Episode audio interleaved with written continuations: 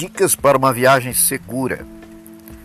Providenciar a checagem do automóvel, ainda que seja para pequenas viagens. Faróis acesos para ver e ser visto. Não se esquecer de verificar a presença e estado dos equipamentos obrigatórios. Não se esquecer também da cadeirinha no caso de transporte de crianças. Observar as placas que indicam os limites de velocidade e as condições de ultrapassagem nos trechos em obras, o motorista deve reduzir a velocidade e obedecer à sinalização local.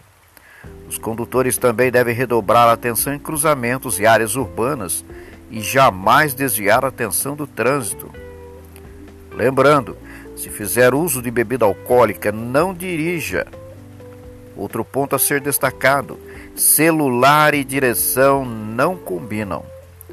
Essas pequenas condutas, além de evitarem multas, podem salvar vidas e tornar a viagem ainda mais segura e tranquila. Motorista que respeita é motorista vivo. Uma boa viagem.